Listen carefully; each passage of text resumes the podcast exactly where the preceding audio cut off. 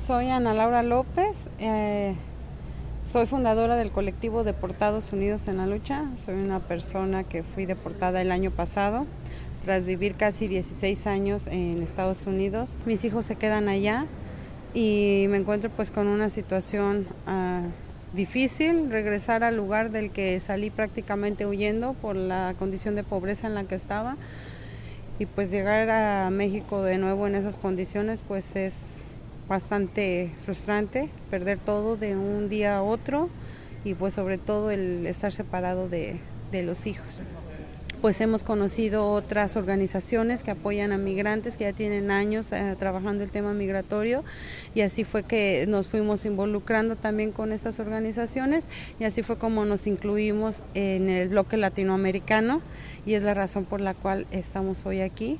Me dio la oportunidad de participar y de representar a la, a la sociedad civil. Eh, pues trayendo el testimonio desde lo que se vive, ¿no? Desde hablar de, del momento en que dejé mi casa, de lo que es pasar por, por una frontera, de lo que se vive en, en este caso pues en Estados Unidos con eh, estas discriminaciones que se viven, las violaciones que se pasa eh, cuando estás en un proceso de deportación, el estar detenido cuando me enteré de esto y sé que tenía la posibilidad de participar, pues para mí fue muy importante y también hablar de, de qué nos gustaría que incluyera este, este pacto global. Una que tuviéramos el derecho a elegir migrar o no, que no tuviéramos que vernos obligados a irnos por las situaciones económicas o escapando de, la violencia. ¿no? que tuviéramos la posibilidad si decidimos migrar pues de que no hubiera una exclusión que no dependa de mi situación económica, ah, de mi género o de mi nivel escolar que se me pueda otorgar la posibilidad de, emigrar. También pues quisiéramos que incluyera el que no se criminalice más la migración por necesidad para evitar las detenciones porque no somos criminales, somos migrantes.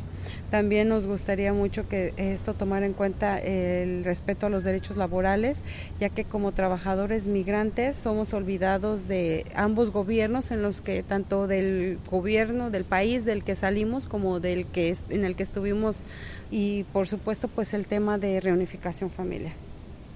El mensaje que me gustaría enviarles es que cuando se dice la palabra migrante es una palabra generalizada ¿no? Pero que lo que conforma esa palabra somos personas y que cada persona tiene un rostro, tiene un nombre, tiene una vida y tiene una familia.